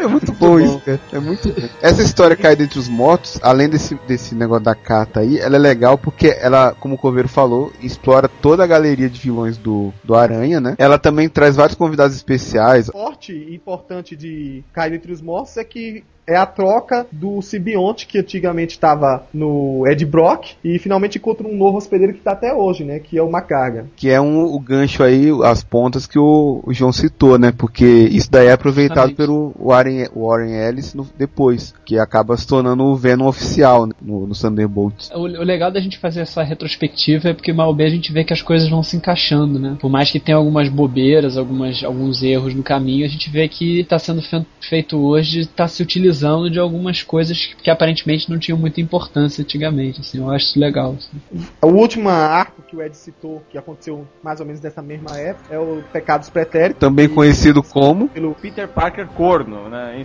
Enfim, é umas coisas assim que não dá pra entender por que, que os editores fazem isso com o cara. Tem que achincalhar tanta vida dele. Essa Eu, eu acho história- que essa a gente não vale, não vale a pena nem a gente comentar rápido, só falar o que é, porque. É, na verdade essa história é, é- é- foi escrita pelo Krasinski, que atualmente escreve o Thor, e ela é polêmica desde sua origem, que ela foi mexida editorialmente. Então se pensava de uma maneira que inicialmente os filhos que a Gwen Stacy teria deveriam ter sido do Homem-Aranha sim. É, esses filhos estariam na Europa e que de fato quem teria criado eles era o Norman. E eles usariam os filhos no futuro para ser de vingança, para servir de vingança pro próprio Peter. Só que isso foi mexido. O próprio Joey Quesada falou: "Não, isso vai envelhecer o Peter Parker, papapá". Então disse disso na verdade que sim teria crianças através da Gwen Stacy, só que seria muito mais delicado, né, se os filhos na verdade não fossem do Peter, e sim do próprio Norman. O que é que o Quesada tava pensando nessa época que isso ia amenizar a história, eu não sei. É, E o raciocínio é melhor ser corno do que ser velho, né? Só se foi isso. Exatamente, né? Mas, na verdade, passou um tempo na Europa, né? Distante do Peter. E nesse meio tempo olhou pro velho Norman que tava escondido lá. Olhou pro Norman e deu pro Norman. Coisa na cabeça machista, né? Deu pro Norman. Porque a Cami não tá aqui, você tá falando. Insanidade- Só tá falando isso porque a Cami não tá aqui. Deu pro Norman. Porra. É. Perde a linha, né, Foi o que cara?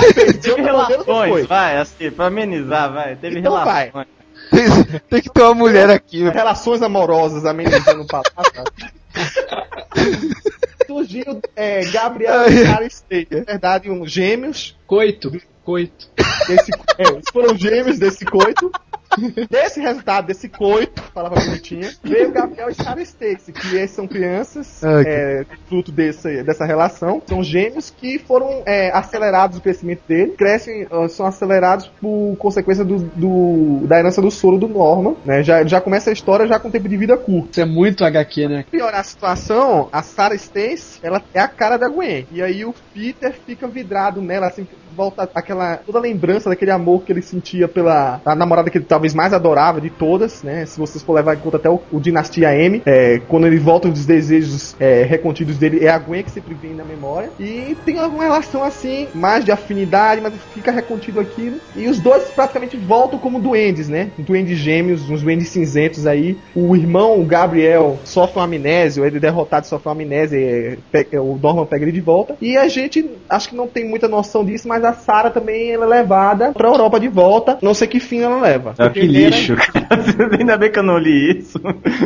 Não, essa história aí, o queimou o filme mesmo foi da Gwen Stacy, né, cara? É, acabou com ela, né, cara? Porra! Acabou. Não, é- é a- lixo, aquela cara. cena, É. aquela, essa cena clássica que a gente tava falando, né? Que, que, né, que por mais que o Duende não tenha aparecido muito até a volta dele e tudo mais, né? tu- é, é- ela é esvaziada por causa de um arco ruim. Krasinski, como escritor, escritor, perdeu a moral. Porque ele até tinha. Ele escrevia uma linha meia coerente do Homem-Aranha. Quem desenhava na época era o Mike Deodato Jr. E ele começou a inserir um pouco de outros personagens novos que estavam sendo inseridos na cronologia, na nova mitologia do Homem-Aranha. Ele era professor na época, ele já estava mais maduro tal. Só que é, esse bololô que fez com a mistura do pesada se envolvendo nessa história, ele é, querendo ser ousado pra marcar, colocando esse tipo de assunto no ar, acabou é, é, é, declinando a- a- a- o seu tempo no- nas histórias do Homem-Aranha. E aí culminou no que a gente sabe que foi um dia a mais, né? E sabe o que dá mais pena do Peter nessa história aí? É que ele e a Gwen não tiveram nada, né? Pois é. O Norman foi lá, sapecou e. É verdade, né?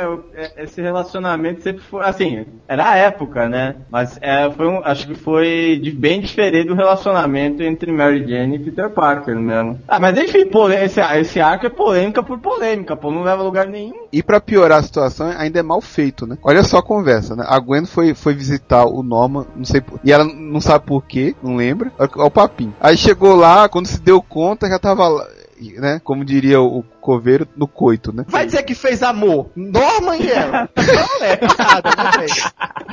Ela deu pra ele, acabou. Então, aí ela- ela fala que foi lá visitar ele e aconteceu isso. Aí ela foi pra Europa, na, na história aí, pra meio que assim, esquecer o que tinha feito tal, e acabou dando a luz ao- aos gêmeos lá na Europa, né? E ela até comenta na, nesse retcon aí, no- na cena em flashback, que os bebês nasceram de sete meses, mas completamente desenvolvidos, né? Só que acontece, qu- quando você volta nas histórias, na época ela viajou pra Europa, ela foi pra Europa por causa da morte do pai, e ela, é ela não, não vai pra Europa e some. Ela, ela aparece várias vezes, assim, em pontas, meio triste, pensando no Peter e tal. Então não, não, não tem uma barriga ali, entendeu? Aparecendo. Então não, não tem. Não encaixa. É um retcon que veio pra trazer polêmica, pra É o mal retcon. assustar. É e, retcon. e quando você vai fazer o, o paralelo, ele não encaixa na cronologia. Contaram pro Straczynski ou pro Quesada, sei lá. Ah, a Gwen viajou pra Europa uma vez, beleza, foi aí. E os caras não olham os motivos que fizeram ela viajar, como foi essa viagem, porque ela ficou aparecendo constantemente nas histórias. Ela não ficou tanto tempo assim, a ponto de ficar sete meses pra lá e te- ter filho e tudo mais. Então é, é mal feito o retcon e a história também é polêmica por, por polêmica, né? A parte mais legal disso daí é aquela história do Stan Lee que o Homem Impossível vai reclamar com o Stan Lee que a Marvel tá uma bagunça, né? tá vendo a situação dos Vingadores na queda, né? Do, da dinastia M, o dia M perdeu os mutantes e tal. Aí ele vai reclamar. Aí no meio do caminho ele encontra a Gwen Stacy que, que ela tá querendo reclamar porque ela se tornou a vadia do universo Marvel. Né?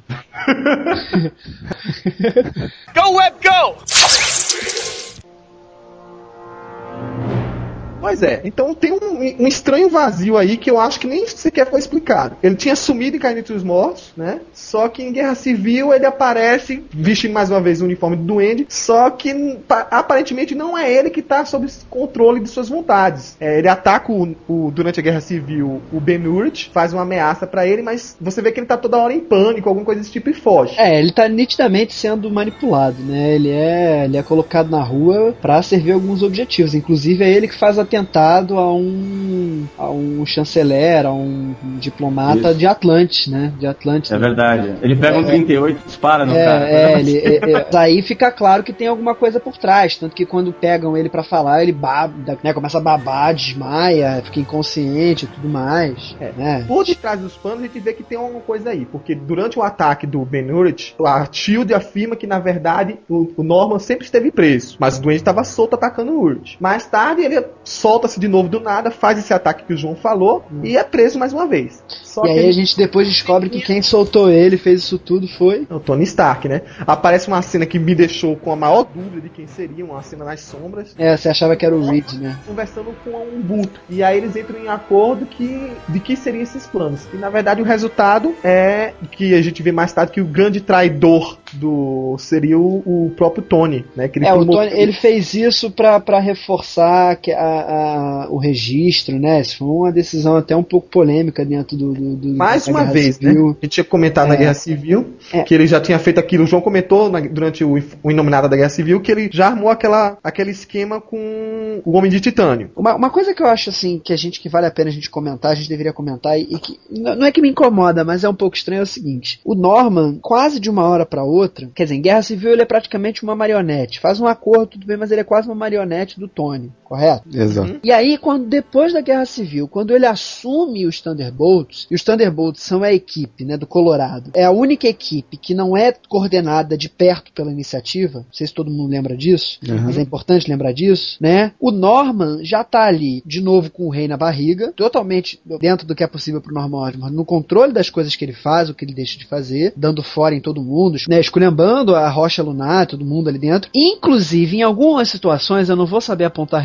batendo de frente às vezes com o Stark. Eu acho que foi do Thunderbolts mesmo, não lembro exatamente, mas batendo de frente com o Stark. O Stark falando, ah, porra, você não pode fazer isso, né? Eu faço o que eu quiser, porque eu tenho, né, eu tenho autonomia, etc e tal. Tem histórias, se eu não me engano, do Homem de Ferro, onde o, o, o, o Osborn aparece lá. É, então eu Questionando. acho que é isso. Eu acho que é isso. Eu só acho, assim, não é absurdo, porque a gente não sabe exatamente quanto tempo passou entre uma coisa e outra, com quem que ele conversou entre, né, uma hora ou outra, ou quem colocou ele nos Thunderbolts, até hoje a gente não sabe. Dá a entender que no final esse acordo foi entre ele e o Stark mesmo, né? O que eu penso é o seguinte, eu acho que isso é muito importante pra gente entender, inclusive, a ascensão dele agora. Falando sério mesmo, eu acho que é legal a gente ponderar porque isso não tem papel. Isso fica só na, na, na conjectura. Que é o seguinte, será o Osborn nos Thunderbolts, seja o Stark pagando favores políticos, pagando, né, o jogo político é, se envolve muito assim, né? né? pagando. E, e existe, existia ou existe alguém dentro do governo dos Estados Unidos interessado que, no Osborne ter algum tipo de poder, a ponto de falar, ó, eu vou bancar uma equipe, nessa equipe quem vai mandar é o Osborne. E aí o Stark tem que bater palma pra isso porque ele tem que pagar outros favores políticos. A impressão que eu tenho é essa. E a impressão que eu tenho é que os mesmos que de certa forma mexeram os pauzinhos, que não foi o Norman, o Norman tava saindo da prisão, né? Não foi ele diretamente. Os mesmos que mexeram pauzinhos pro Norman ser diretor dos Thunderbolts conseguiram acelerar a, a ascensão dele depois da invasão secreta. Dá a entender, na minha opinião, que foi o Tony, sim, essa primeira parte ele assumiu o Thunderbolts. Tanto que, assim, antes do Norman, ele fez um acordo com o Zemo. Então, o Tony tava jogando no lado que ele podia. Sim. Então ele só tirou um, um vilão, que eu acho que tinha até mais índole que o Norman, pra colocar outro na jogada. Já que o Thunderbolts era uma equipe sempre de vilões regenerados mesmo. Porque o Norman, o cara é psicopata. Acho que o, o governo tá certo nessa parte. Acho, acho que o Tony ajudou na ascensão do Norman, porque eu acho que era, num- era uma forma de mostrar como, é- como o registro era tão bom, mas tão bom até é, conseguiria é, regenerar um vilão como o Norman Osborn, o Duende É, então, ele Verde. deu- tal, ele- então- então ele ajudou a dar nó na própria corda, né? Porque depois- Exatamente. Como, como, ele fez, como ele fez durante toda a iniciativa, né? É. Ele a a própria cova. Eu, eu, eu tinha o- uma coisa assim. Acho que na primeira entrevista que o Norman dá quando ele começa como diretor do, do projeto Thunderbolts, ele dá a entender isso, que é uma forma de mostrar que, a, que o registro era, algo bom porque também poderia fazer com que os vilões se regenerassem. O poder que o Norman tinha como diretor era muito alto. Ele, na verdade, até que tipo de tecnologia ele deveria colocar ou não, que ele colocou uma tecnologia que era própria dele, quer dizer, beneficiou também as indústrias dele. Uhum. Vazia um merchandise dos Thunderbolts, né? É, Os bonequinhos. é, ele é, é lucrava com isso também. É, ele lucrava com isso também. Ele não. ó, mais do que qualquer outro, outro grupo da iniciativa, o, o- de alguma maneira deve ter o Tony é, ajudado ele a colocar ele naquele lugar, mas ele teve muitas facilidades do governo pra fazer do jeito que Foi, vamos dizer assim, o que o João falou e o que você falou. O Stark precisava que o registro é, funcionasse, mas para isso ele também precisava pagar alguns favores políticos. Pô, o Stark colocou o Norman lá. Mas o Norman ele se tornou totalmente independente da iniciativa. Cada vez mais. E, e, de certa forma, ele chegou no, no mesmo patamar do Stark. Porque Sim. Os Thunderbolts eram independentes da iniciativa, tinham tecnologia própria. Ele, tipo, ele peitava o Stark, né? Como essa reunião aí que o ele João era semi-independente, é. é. Então, se, se o Stark colocou ele lá, ele, ele, ele de alguma forma, como o João falou, talvez por algumas pessoas aí que a gente não conhece ainda, ele mesmo, pelos contatos dele que ele tem, ele conseguiu independência da iniciativa e do, do Stark, né? Ele respondia diretamente ao governo dos Estados Unidos. Ele talvez fosse aquele ruído dentro do- de toda a hegemonia do Stark que algumas pessoas queriam que houvesse, para o Stark não ser totalmente hegemônico ali dentro. Ou Verdade. vocês acham que é, que é por acaso que colocaram Garrett na- lá na- no Campo Raymond? Representante direto dessa coisa mais corrupta do, né? Assim, né? Obviamente ele é um símbolo, né? Dessa corrupção política dentro das histórias da Marvel. A iniciativa fantasma tá aí pra provar isso. Exatamente. Pagou esse favor político, certo? Ajudou, ah, de certa forma foi bom pra ele, porque um vilão regenerado no comando de uma equipe É, justamente. tava fazendo um trabalho de mostrar que o registro era bom, era bom tal, for- fortalecia, vamos dizer assim, entre aspas, o Stark, né? É, a, a série dos Thunderbolts com o Ellis foi basicamente feita pra, pra mostrar isso. Com uma É. maestria tremenda, né? Como é que é o Norman Osborn do Thunderbolts? Quem definiu a partir de então quem é Norman Osborn foi o Warren Ellis. Claro que ele não fez isso sozinho, fez isso, né, obviamente dentro de todo o contexto aí da continuidade da Marvel, assim, até onde isso existe de fato tudo mais, mas quer dizer, ele estava ali servindo a um propósito futuro no final de Invasão Secreta. O Osborn, né, da, dos Thunderbolts. É um cara muito mais com aquela faceta de empresário que a gente tinha falado, de executivo, de cara cerebral, que é extremamente pragmático, né, faz o que tem que ser feito para atingir os objetivos dele, né, tá pensando muito nos objetivos dele, para né, pra ter o respaldo dos outros para fazer o que ele quer, e ao mesmo tempo a gente percebe que ele continua sendo um cara totalmente esquizofrênico. Tem as recaídas, tem o negócio dos remédios dele, toma remédio para controlar o dado do doente verde dele, é, é, ainda tem coisa com o Homem-Aranha, porque tem aquela história em que eles vão caçar o Aranha de Ferro, e ele começa a ter uns, uns calafrios, uns trecos quando ele ouve a palavra aranha. São, na verdade, são dois arcos, né? Tem várias histórias paralelas escritas por outras pessoas, enquanto você tem o Norman nos Thunderbolts, mas o, o L só tem dois arcos lá dentro. O segundo arco é um arco em que ele pira, né? Por uma situação extrema, e ele sai indiscriminadamente atacando todo mundo, inclusive soldados seus, né? Ou pelo menos passando por cima sem nem querer saber. Coloca a roupa do Duende de novo. Mas eram soldados do- é, que foram vendidos, né? Se venderam Sim, pro- se venderam pro espadachim. Literalmente crucifica o espadachim, que tinha se rebelado com uma sugestão por alguns telepatas que tinham né, se deixado prender pelo, pelos Thunderbolts para poder fazer isso, que acabam se ferrando porque volta o mercenário, né? Por causa do adamante na cabeça deles, eles não, deles não conseguiram dominar a mente dele, ele mata todos eles, mas enfim, o Norman dá uma pirada de novo, bota a roupa do Duende Verde de novo, sai fazendo o diabo dentro da montanha Thunderbolts, só que aquilo não sai dali. Isso é abafado e ele continua como diretor dos Thunderbolts até que começa a invasão dos Skrulls. Durante a invasão, ele demonstra de novo que ele, apesar da loucura, é um cara muito inteligente, muito capaz, porque ele simplesmente consegue convencer aquele Skrull, Capitão Marvel, de que ele faria um bem muito maior enfrentando os Skrulls. Ele consegue se salvar e salvar os Thunderbolts, que iam ser mortos, né? Só na conversa. Faz né? o joguinho mental de O sempre. jogo mental de sempre dele, que vai ser bem explorado agora, eu posso garantir, que é bem bacana. Faz o jogo mental dele e fala, faz, pensa o seguinte: a tecnologia Stark tá toda ferrada, eu vou pegar a minha tecnologia que não tá ferrada e vou dar o grande salto, é a grande oportunidade que eu precisava para dar o salto na minha vida, para retomar o controle, para retomar o poder. Quer dizer, ele vê isso na verdade, né? O que na verdade ele é um, um antagonista bem interessante do Aranha nesse sentido, que é o seguinte: é, é, ele vê a oportunidade, né? Ele vê a oportunidade como uma maneira de ganhar poder, né? Quer dizer, custe o que custar, vou me aproveitar de uma invasão extraterrestre para reunir mais poder nas minhas mãos. E o ápice disso é quando ele percebe, cacete, a, a, a líder da invasão Skrull tá na minha frente, moribunda, só falta o, né, o Wolverine que tava enfrentando ela, ele ia dar o último golpe para matar ela, o Norman vai dá o tiro nela, né? Dá o tiro fatal que mata a rainha Veranque. O que é muito interessante, assim, todo mundo vai comentar isso, mas o que eu acho muito interessante é o seguinte, como nessa história, apesar do pessoal não ter gostado de algumas coisas da história, ou da história toda, enfim, usam a coisa da mídia nessa cena, né? Ah, foi ele que deu tiro na rainha alienígena e salvou o planeta Terra. Tá todo mundo se lascando ali, brigando com os Skrulls, né? Sangrando um do lado do outro, vi- vilões inclusive, né? Vindo pra ajudar, pra salvar o planeta.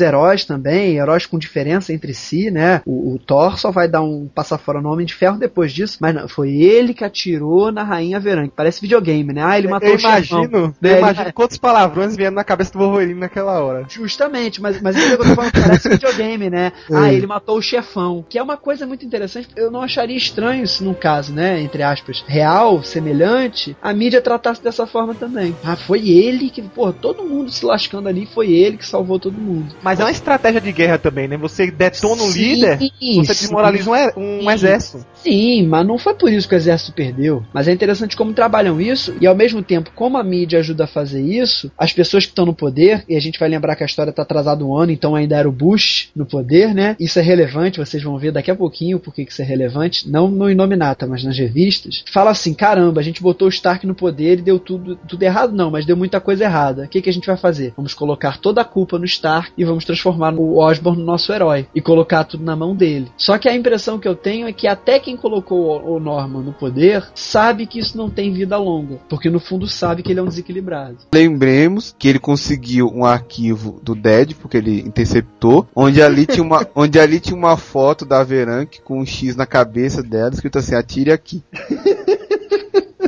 Tá, aí você tá pegando a veia, a veia cômica do, do Deadpool, mas é um pouco disso mesmo. Ele pega informações importantes pra atingir os seus objetivos. Nessa hora o Dick Fury falou, damn it! Então, eu, eu comentei um pouco de- eh, disso na, no Inominata da Invasão Secreta, né? O simbolismo por trás da, daquele ato do Osborn, né? Ale- além da questão que ele sabia que tá sendo filmada, pô, acho que era uma, aquilo era uma coisa muito... Um cara com um rifle, cara de terno e gravata com um rifle mandando ver nos invasores. Isso é uma coisa totalmente yankee pra mim, é uma coisa totalmente Não, americana, não terno e né? gravata não, ele tava com um uniformezinho lá, com uma armadurazinha. Ó, uma armadura verde, inclusive. Eu só me lembro aquela cena do Independence Day que ah, o, nego pega o espingarda e dá um tiro na. Pá, mas não vai levar a televisão. É. É americano, né? Não, mas isso que o Felga tá falando é perfeito mesmo. É aquela coisa, o herói, né? É o herói. Eu acabei de abrir aqui no Invasão, ele tá de terno e gravata. Continuidade de merda. Ele trocou de roupa então, cara. Você vai, se você vai olhar a revista Thunderbolt que dá o gancho pra eles chegarem aí, ele tá com uma armadura. Mas aí que tá todo o negócio da mídia, João. O cara viu e falou, pô, eu vou chegar lá no meio da batalha, tem que estar Com bem, né? É, também Tá não bem vestido e tal, né? Vestir bem. Pouca gente pega isso, né? Você percebe que a maior parte dos leitores não pega essas sutilezas, né? É, A isso maior, parte do- a maior parte dos leitores vê que é simplesmente, um, vamos dizer assim, ah, um cara deu um tiro na cabeça e acabou. qual o significado que as pessoas podem dar pra esse ato, né? Que é isso que importa. Aqui o jeito que a Veranque morreu não importa, porque tinha que acabar mesmo essa jossa de alguma maneira e tal.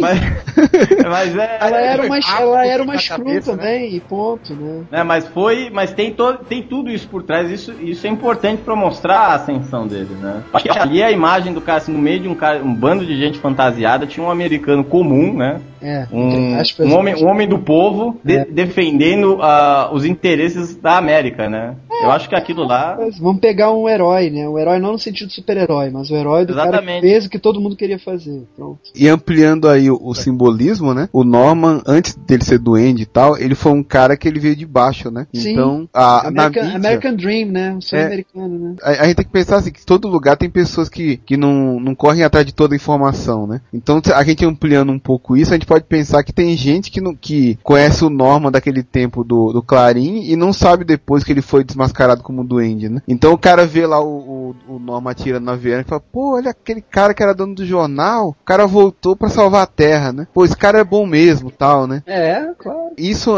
junta até com aquilo que a gente já falou que o o Felga comentou que foi a semente, né? Do que tá sendo desenvolvido mais agora. E, e, e dá um gancho aí, né? Pô, o cara que, que era o, o filântropo do jornal pegou a arma pra proteger a terra, né? E- Esse cara é um herói mesmo. Esse, é- esse, esse é do povo. Então, Então é, é mais ou menos isso. Não é aquela coisa, meu Deus, ele está com uniforme e tem superpoderes. Não, ele, ele é um cara comum, vestido de terno e gravata, terno e gravata no meio daquela zona, mas enfim. E com um rifle, cara. É o tipo da coisa muito americana mesmo. ó. Os invasores vindo e o cara com, meu, defendendo o território como pode. Isso aí acho que ajudou muito, né? Foi ali que começou realmente a ascensão dele, né? O que eu ia comentar, justamente pra é, concluir essa história do Norman, que é praticamente uma evolução, de, como o Ed comentou, de um simples vilão mascarado do Homem-Aranha até o que ele é hoje. Então, até então, o Norman nunca esteve nesse patamar, nesse entre os panteões dos grandes vilões. Era como vocês falaram de começar por baixo, até como vilão ele começou por baixo. Sim. Se você fosse nomear grandes vilões do Homem-Aranha pra estar naquela posição um tempo atrás em Atos de Vingança aí vai, ele não estaria ali. Ele não estava entre os grandes gênios da Marvel até então. Então, pela primeira vez, tem um carinha ali que, digamos assim, teve uma ideia que deu certo, vai. E aí, aqueles outros vilões que estão sentados naquela mesa estão olhando pra ele daquele jeito. Eu acho que a gente vai precisar ler também pra ver Então. como é que eles vão tratá-lo, né? Principalmente o Loki e o, e o Doutor Destino, né? Exatamente. Então, vocês Porque, veem, o- porque na o verdade- Namor acha que é melhor do que todo mundo mesmo, ponto, né? Isso aí é ponto pacífico. Mas tem que ver principalmente o Doutor Destino e o Loki, né? Olha esses Illuminati do mal aí, essa cabala aí. É um desastre ambulante.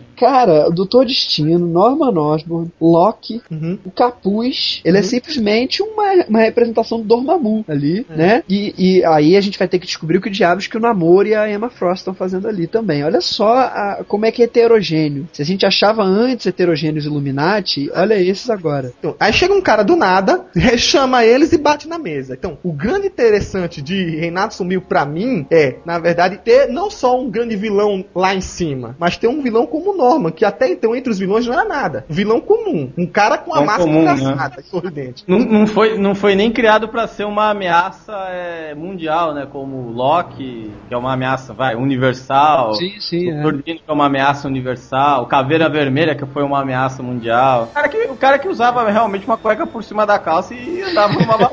E rosa. Go, Web, go!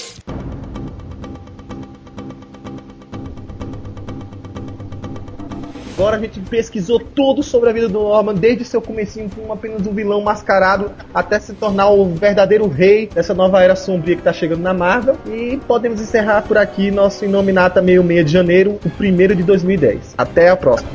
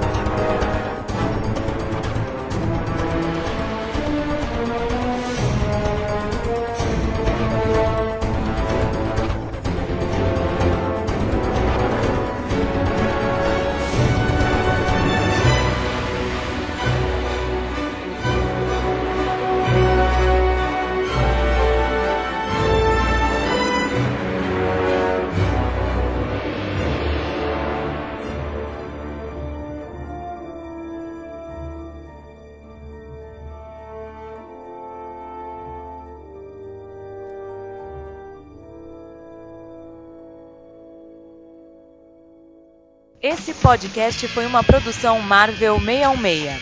Acesse www.marvel616.com.